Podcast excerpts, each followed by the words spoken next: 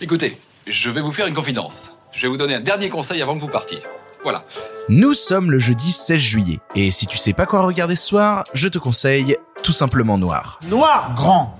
Voilà. Je suis noir Martin Luther Je King. suis nègre Malcolm X. Je suis un putain Voilà. de nègre C'est ça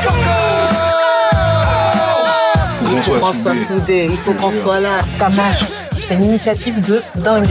Quelle marche Les blancs sont interdits à ta marche. Ils sont pas interdits. ils pas, interdits, ils mais c'est pas conseillé. C'est sont pas- ils ils sont pas. Ils vont se faire frapper. Ouais. Non, ils sont Ils pas, vont ils pas du tout. mais il y aura pas une bonne ambiance. quoi. Voilà. Je vais faire une marche, moi, de mon côté avec les Indiens. C'est jeudi, c'est le jour où on essaye de regarder le cinéma français différemment, loin de tous les clichés qu'on a beau lui mettre sur la gueule en permanence, et j'avais envie de vous parler d'une sortie récente. En effet, j'avais envie de vous parler d'un film qui est actuellement dans nos salles, puisqu'il s'agit de Tout simplement Noir. Tout simplement Noir, c'est un film qu'on a vu arriver par pas mal de teasers, par pas mal de trailers sur les réseaux sociaux, et du coup, j'avais un peu peur d'avoir tout vu dans les bandes annonces, j'avais un peu peur de, voir le film, et puis finalement, en le découvrant, ça a été une surprise tellement grande, tellement loin de tous les clichés qu'on peut lui apposer à ce pauvre cinéma français qui n'a rien demandé, que je trouvais ça important de, de vous en reparler aujourd'hui. Parce que ouais, pour certaines personnes, quand ils ont vu les bandes annonces, ils se sont dit c'est bon, c'est une comédie française bas de gamme comme on en a eu 100 fois, c'est pas intéressant. Et pourtant non, pourtant non, ça ne l'est pas.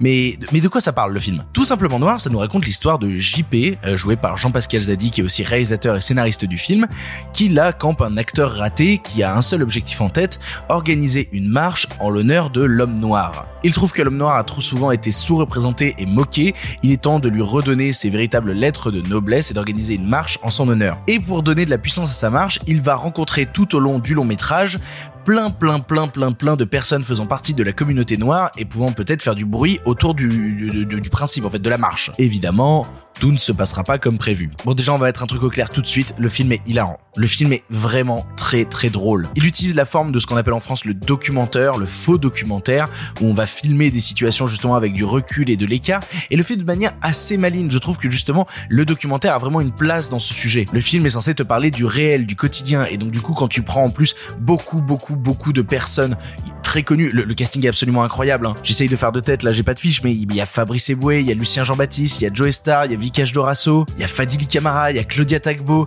il y a, bah, il y a Farid, il y a Eric et Ramsey, il y a, il y a Jonathan Cohen. Le, le casting est absolument fou furieux, fou furieux. Et donc du coup, quand tu les filmes tous avec cette forme justement de faux documentaire, ça rajoute une dimension réelle à l'ensemble qui à la fois renforce l'humour du film, comme je disais, le film est extrêmement drôle, et en même temps renforce son propos de fond. Parce que faire un film comme celui-là, c'est ultra casse-gueule, c'est vraiment ultra casse-gueule, et il y a vraiment la possibilité de franchir la ligne et de faire quelque chose de, qui, tombe à plat en fait au final. Il faut réussir à avoir beaucoup de recul sur son sujet. Et Jean-Pascal Zadi a énormément de recul sur le sujet, que ce soit à la fois pour critiquer une certaine partie du communautarisme et en même temps pour montrer parfois ses bienfaits. C'est pas un film manichéen parce que c'est un film qui n'hésite pas à regarder vers lui-même très très souvent et se dire est-ce que là on passe pas pour des cons? Est-ce que là on n'a pas l'air teubé? Et en même temps renvoyer la balle de l'autre côté en disant ouais mais regardez vous agissez comme des cons aussi. C'est incroyable de prendre un sujet qui est aussi complexe que celui-là, à savoir la représentation de l'identité noire, et d'en faire un film qui soit aussi malin, aussi intéressant, aussi drôle et au final aussi puissant. Parce qu'à travers cet humour, le film passe des messages,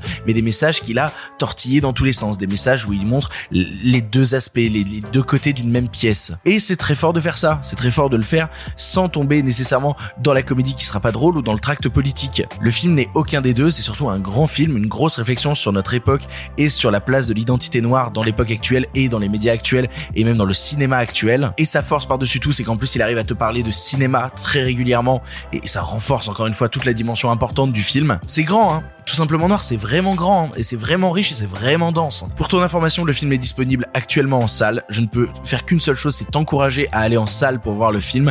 J'ai envie de réencourager absolument les gens à retourner au cinéma. C'est important, retourner au cinéma et tout simplement noir est le film parfait pour retourner en salle. Voilà, tu n'as maintenant plus d'excuses, tu sais quoi voir ou revoir ce soir. Et si cela ne te suffit pas, rendez-vous demain pour un dernier film.